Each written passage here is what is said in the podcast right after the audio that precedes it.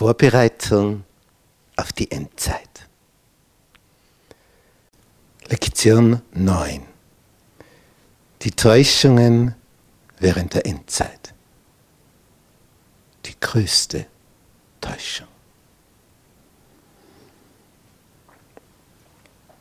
Als Jesus von seinen Jüngern gefragt wird, wann wird das sein, dass diese Zerstörung des Tempels passiert,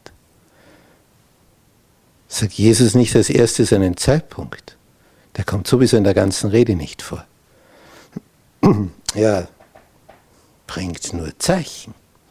Aber der allererste Satz für die Katastrophe ist, seht zu, dass euch nicht jemand verführe. Das ist das Erste. Seht zu, dass euch nicht jemand verführe. Es gibt so diesen Begriff der Manipulation, dass dich also jemand steuert und du merkst es gar nicht. Denn in dem Moment, wo du es merken würdest, dass dich da einer fremd steuert, würdest du dich erheben und sagen, Moment, na, das, das will ich nicht, da steuert mich ein anderer.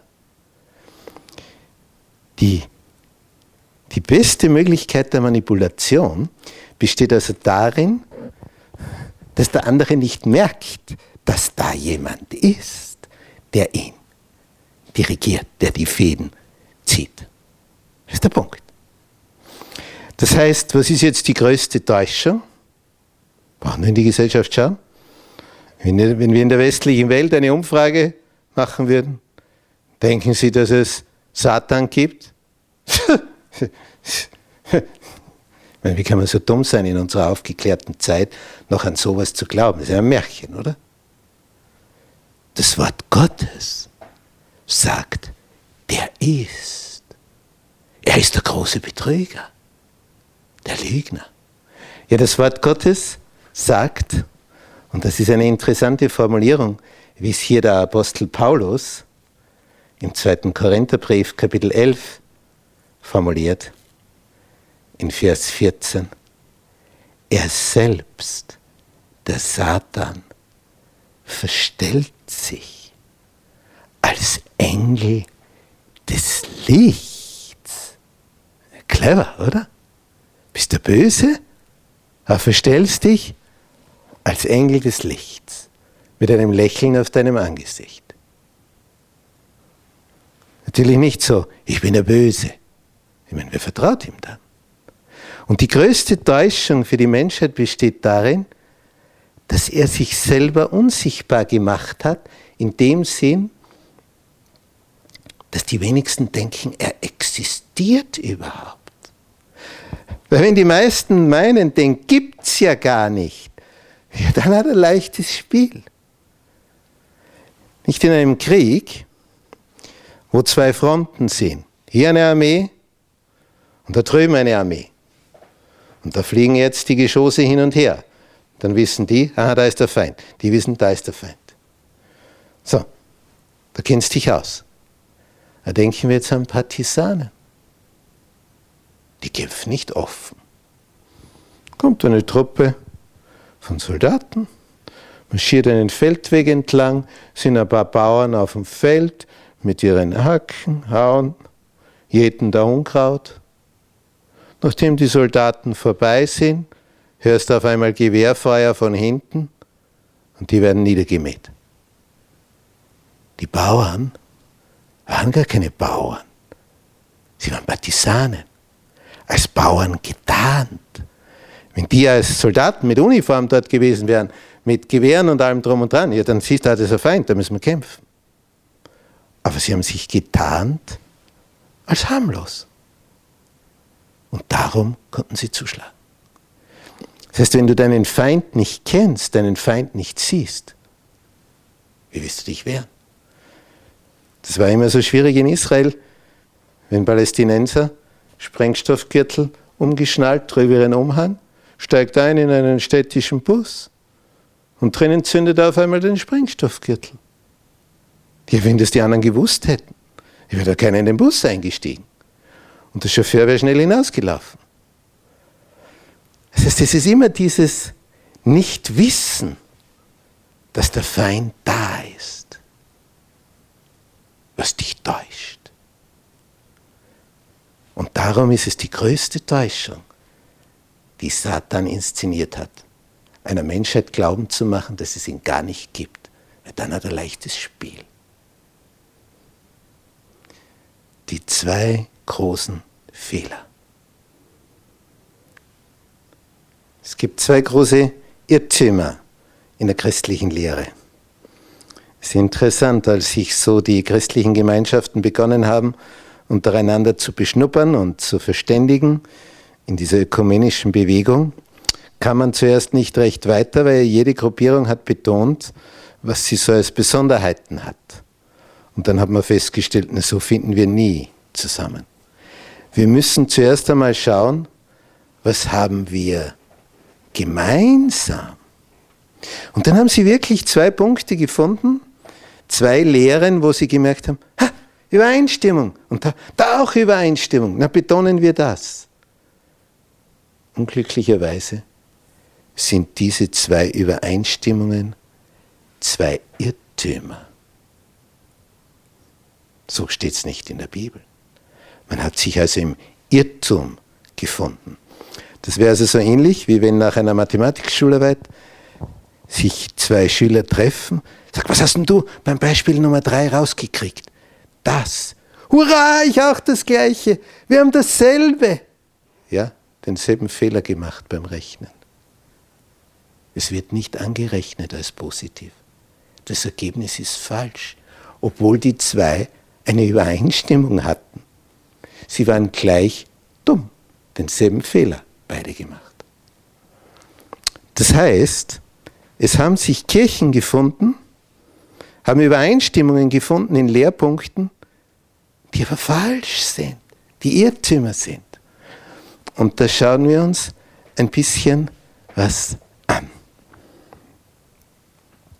In Offenbarung 12, Vers 9 heißt es über Satan, der die ganze Welt verführt. So wird er definiert. Er verführt. Also muss er mit Lügen arbeiten. In Kapitel 20, wo er dann geschnappt wird, heißt, und das ist der Teufel, der sie verführte. Wieder dieselbe Definition. Der sie verführte. Zuerst der sie verführt, der sie verführte. Das ist zusammengefasst, was über den Bösen berichtet wird. Und in 2. Thessalonicher 2, in Versen 9 und 10, heißt es, der Böse aber wird in der Macht des Satans auftreten mit großer Kraft. Ja, da tut sich was. Also diese Verführung ist eine, das ist kein Wunder, dass du verführt wirst. Da ist eine große Kraft dahinter, denn der Satan verstellt sich als Engel des Lichts. Wir haben nun ein sehr bedeutsames Zitat vom Geist der Weissagung, dem Buch Der große Kampf, auf Seite 589. Durch die zwei großen Irrtümer, jetzt werden sie genannt, die Unsterblichkeit der Seele ist der eine Irrtum und die Heiligkeit des Sonntags ist der andere Irrtum. Das sind die zwei großen Fehler, dass man meint, die Seele sei unsterblich und es wäre der Sonntag statt des Sabbats. Und genau durch diese zwei Irrtümer findet man sich, weil das viele Kirchen im christlichen Bereich lehren. Verkehrt lehren, versteht sich. Und Gott hat jetzt Ellen White mitgeteilt, was dadurch möglich wird.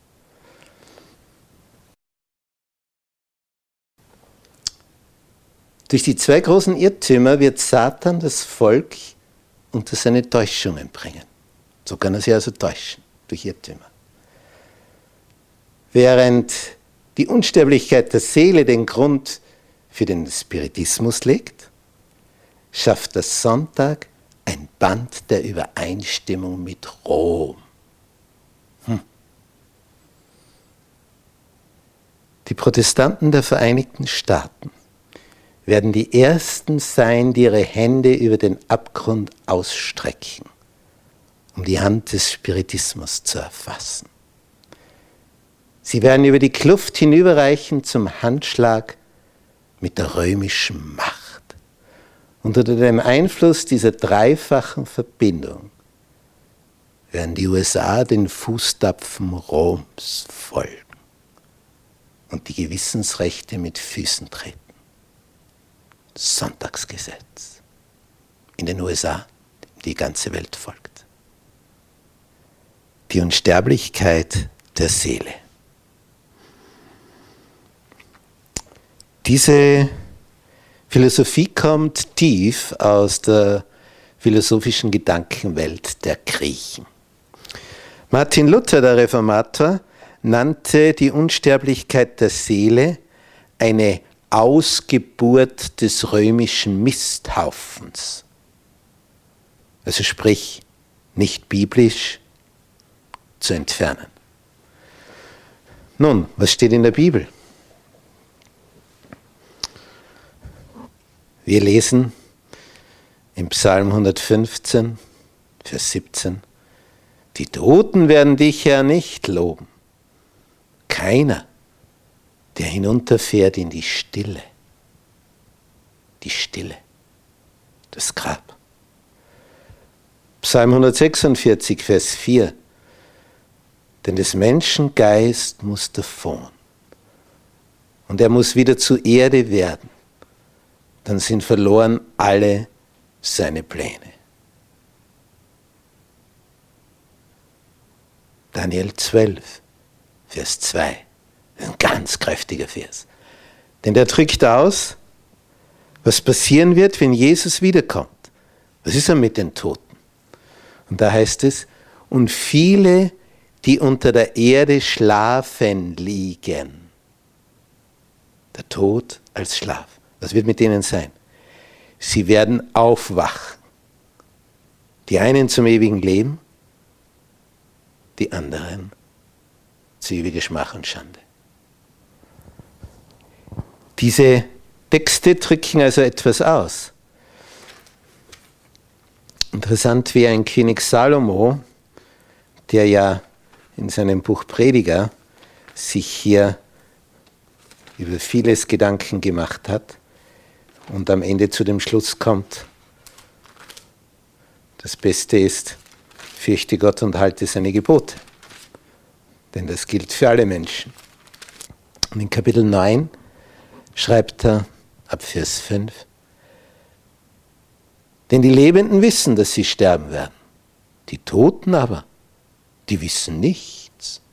Sie haben auch keinen Lohn mehr, denn ihr Andenken ist vergessen. Ihr Lieben ihr Hassen, ihr Eifern, also die ganzen emotionalen Gemütsbewegungen, das alles ist längst dahin. Sie haben kein Teil mehr auf der Welt an allem, was unter der Sonne geschieht.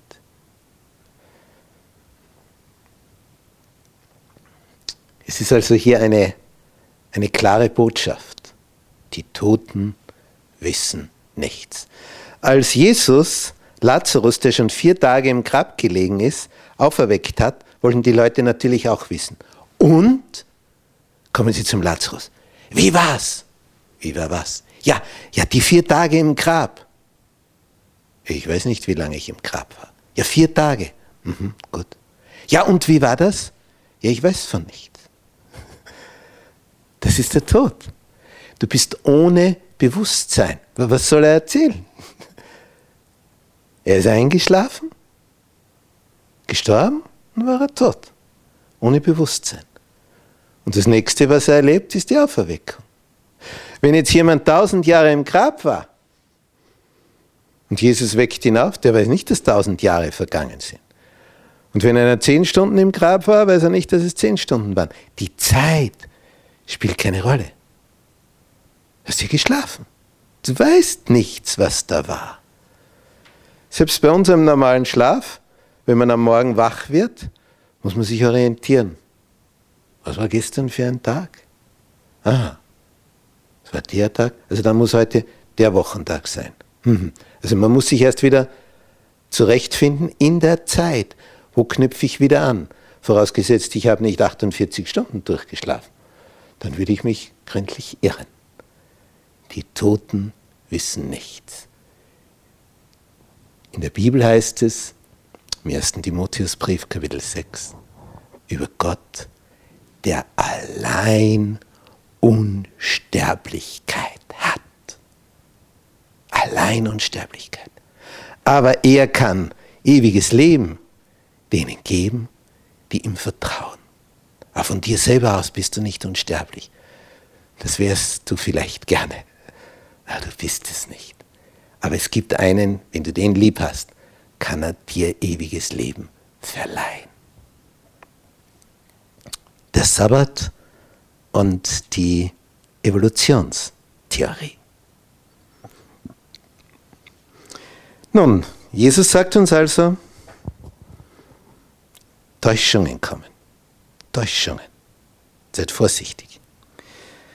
Da es auf der einen Seite heißt, gedenke des Sabbattages, dass du ihn heiligest, denn in sechs Tagen hat der Herr Himmel und Erde gemacht und das Meer und was darinnen ist. Ja, was ist die Täuschung?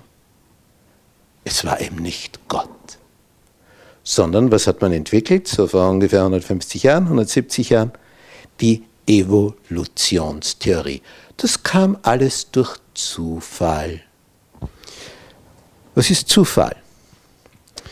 Wenn ich im Herbst in einen Obstgarten komme, da ist ein Apfelbaum, Äpfel sind reif, es kommt ein Sturm, Äpfel fallen vom Baum, dann liegen sie zufällig angeordnet um den Baumstamm herum, oder? Das ist Zufall. Zufällige Anordnung. Wenn ich jetzt zu einem Baum komme und die Äpfel sind angeordnet wie ein großes Herz, wie an einer Perlenkette, was weiß ich dann? Das war nicht der Wind, oder? Das war nicht der Zufall, sondern da hat jemand die Äpfel geordnet, dass sie diese Form bekommen haben, wie ein großes Herz. Das ist Ordnung. Da war jemand dahinter. Zufällig, ist einfach dort.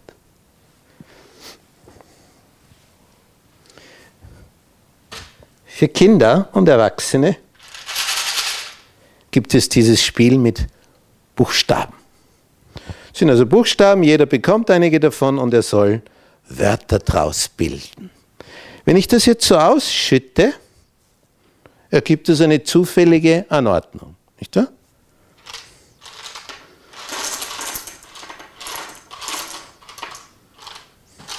liegen irgendwie zufällig da. Ergibt das eine Textseite eines Buches? Nee, natürlich nicht. Sondern zuerst muss ich mal schauen, dass alle auf der richtigen Seite liegen. Wenn nicht einmal das ist der Fall. Dann muss ich anfangen, sie in die richtige Richtung zu drehen. Und dann muss ich kombinieren. Sind da Buchstaben, die ich brauchen kann? Ist da etwas? Aha, ja, jetzt habe ich was geordnet. Was entsteht jetzt? Das Wort Erde. Weil ein ordnender Geist eingegriffen hat. Wenn also die Evolutionstheorie sagt, zufällig ist das Ganze entstanden. Was entsteht zufällig? Hast du schon einmal erlebt, dass zufällig, weil du die Küche im Chaos hinterlassen hast, als du heimgekommen bist, dass es zufällig abgewaschen war? Aber wenn eine liebende Person, die dich mag, es inzwischen gemacht hat, dann ist es sauber. Aber wenn du sagst, na irgendwann wird sich das schon zufällig regeln, wie viele Millionen Jahre musst du warten? Du wirst nicht zu alt werden. Zufall regelt nichts. Es braucht immer einen ordnenden Geist. Das ist das Um und Auf. Was lesen wir gleich am Anfang nach dem Schöpfungsbericht? in Kapitel 2, Vers 1 bis 3 vom ersten Buch Mose. So wurden vollendet Himmel und Erde mit ihrem ganzen Heer. Und so vollendete Gott am siebenten Tag seine Werke, die er machte, und ruhte am siebenten Tage von allen seinen Werken, die er gemacht hatte. Und Gott segnete den siebenten Tag und heiligte ihn, weil er in ihm ruhte von allen seinen Werken, die Gott geschaffen und gemacht hatte. Das ist die Wahrheit. Aber so würde das jetzt den Menschen immer wieder auch aufgrund des Sabbatgebotes erinnern. Gedenke des Sabbattages jeden siebenten Tag, dass du ihn heiligest, denn in sechs Tagen hat der Herr Himmel und Erde gemacht. Und das widerstrebt dem Teufel. Das mag er schon gar nicht. Dass du jeden siebenten Tag nachdenkst und sagst, oh Gott, wie groß bist du, wie du dieses Universum gemacht hast und diesen Planeten Erde, oh Gott, wie groß bist du. Da hält er sich die Ohren zu. Was ihm viel mehr gefällt zu sagen, das war zufällig. Das hat durch eine unpersönliche Macht geschehen. Den Zufall. Der ersetzt den Schöpfergott. Das ist Täuschung. Die falsche Dreieinigkeit. Das ist ein faszinierendes Thema. Beim Studium dieser Seite ist richtig Freude aufgekommen. Wir kennen ja den Missionsbefehl Jesu und taufet sie im Namen des Vaters und des Sohnes und des Heiligen Geistes. Und so wie es jetzt hier den Vater gibt, den Sohn und den Heiligen Geist, so haben wir satanische Gegenstücke. Na, wer ist der Boss auf der anderen Seite, auf der negativen? Statt dem Vater? Ja, der Drache. Den haben wir ja da. Vater, da ist jetzt der Drache. Der steht im Hintergrund, der steuert das Ganze, der zieht die Fäden. So wie im Positiven der Vater der Manager ist, so ist es hier der Drache, Satan. So, jetzt brauchen wir ein Gegenstück zum Sohn. Wir haben in Offenbarung 13 zwei wilde Tiere, die auftauchen. Das erste Tier kommt aus dem Meer. Siebenköpfig, das drückt also seine Lebensdauer aus, das lebt und lebt und lebt. Ja, und dann lesen wir dieses siebenköpfige Tier, da wird ein Haupt tödlich verwundet. Merken wir, das Gegenstück zu Jesus, der für uns am Kreuz gestorben ist, da wird etwas tödlich verwundet. Seht ihr das tödlich verwundete Haupt? Da rennt das Blut herunter. das Tier aus dem Meer, das siebenköpfige Panther, das Gegenstück zu Jesus. Es ist das Papsttum in Offenbarung 13. So, was haben wir noch für ein Tier? Das nächste steigt aus der Erde heraus. Das andere kommt ja aus dem Meer. Dahinter sehen wir einen Drachen. Hier haben wir also die falsche Dreieinigkeit. Drache, Satan, das Tier aus dem Meer, wo die eine eine Kopf tödlich verwundet ist? Wie bei Jesus haben wir eine tödliche Geschichte dabei? Das Papsttum. So, jetzt kommt noch ein Tier aus dem Meer, aus der Erde. Nun, was haben wir beim Richtigen als drittes? Heiliger Geist. Was ist das Besondere beim Heiligen Geist?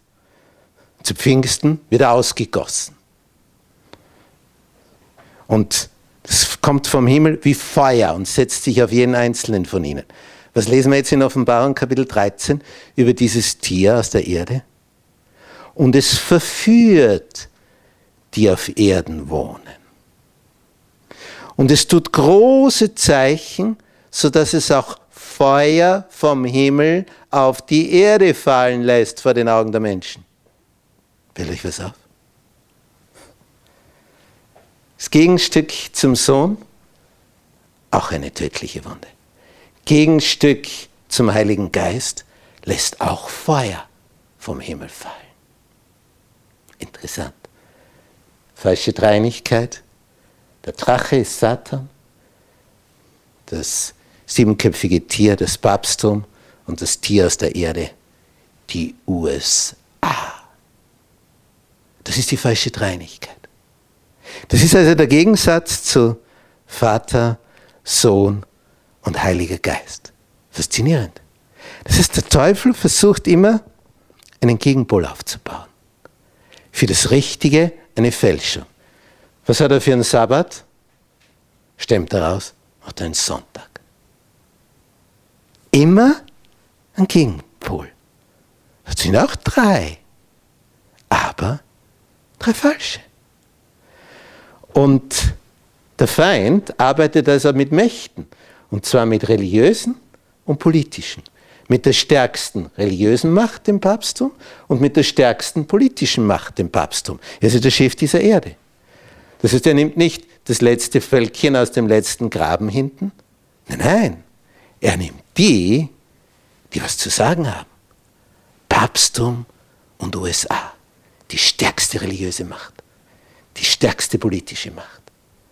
Und der Drache dahinter, das ist die falsche Dreinigkeit. Was sollen wir tun? Geht hin in die ganze Welt. Taufet sie im Namen des Vaters und des Sohnes und des Heiligen Geistes. Amen. Zusammenfassung. Wir haben von Jesus gelernt, aufgrund der Frage, wann kommt diese ganze katastrophale Entwicklung auf uns zu, sagt Jesus als erstes, seht zu, dass euch nicht jemand verführe. Das Gefährlichste scheinen also Täuschungen zu sein. Und was ist die allergefährlichste Täuschung? Die größte Täuschung überhaupt? Dass der Chef dieser Welt, der Fürst dieser Welt, der sich diesen Planeten angeeignet hat mit Gewalt, der ihm nicht gehört, hat in dem Sohn Gottes entrissen. Dieser Planet, den er also beherrscht, auf diesem Planeten will der Feind durch Fälschungen sich so darstellen, als ob er gar nicht existieren würde. Und das ist die größte Fälschung, haben wir gelernt. Dann hat Gott seiner Botin eröffnet, dass es zwei falsche Lehren gibt, dass sich aufgrund dieser zwei falschen Lehren viele der christlichen Gemeinschaften in der Ökumene gefunden haben, weil sie in diesen beiden Punkten Übereinstimmung haben. Das Tragische ist nur, sie sind fehlerhaft, diese Punkte. Nämlich die Unsterblichkeit der Seele. In 1. Timotheus 6, Vers 15, nur einer hat Unsterblichkeit. Nur einer, das ist Gott. Aber er kann dir ewiges Leben geben, wenn du ihm vertraust. Aber du von dir aus bist nicht unsterblich. Das ist eine Ausgeburt des römischen Misthaufens, wie Martin Luther gesagt hat, diese Lehre. Und die Veränderung vom Sabbat in den Sonntag, denn diese Veränderung schmiedet das Band der Übereinstimmung der protestantischen Kirchen mit Rom. Es braucht also immer einen Punkt der Übereinstimmung. Während Gott sagt, gedenke des Sabbattages dass du ihn heiligest. Diese unterschiedlichen Entwicklungen gipfeln dann in dem, dass der Feind es sogar geschafft hat. Das Selbstverständlichste auf der Welt, wenn du in die Natur hinausschaust, wo, wo jeder weiß, natürlich ist das nicht von selbst gekommen. Es ist nicht von selbst gekommen. Gott hat es gemacht. Ist ja klar. Was kommt denn von selbst? Sich hier ein Essen allein in der Pfanne drinnen entwickelt, dass die Zutaten tschub, tschub, tschub, tschub, da hineingehüpft sind? Hast du je gesehen, dass bei einem Gemälde die Farben aus der Farbtube einfach, wenn du lang genug wartest, tschub, tschub, tschub, tschub, auf die Leinwand hinaufspringen? Das ist Zufall. Und da helfen nicht Jahrmillionen Jahre. Das wird nicht geschehen. Es braucht den ordnenden Geist.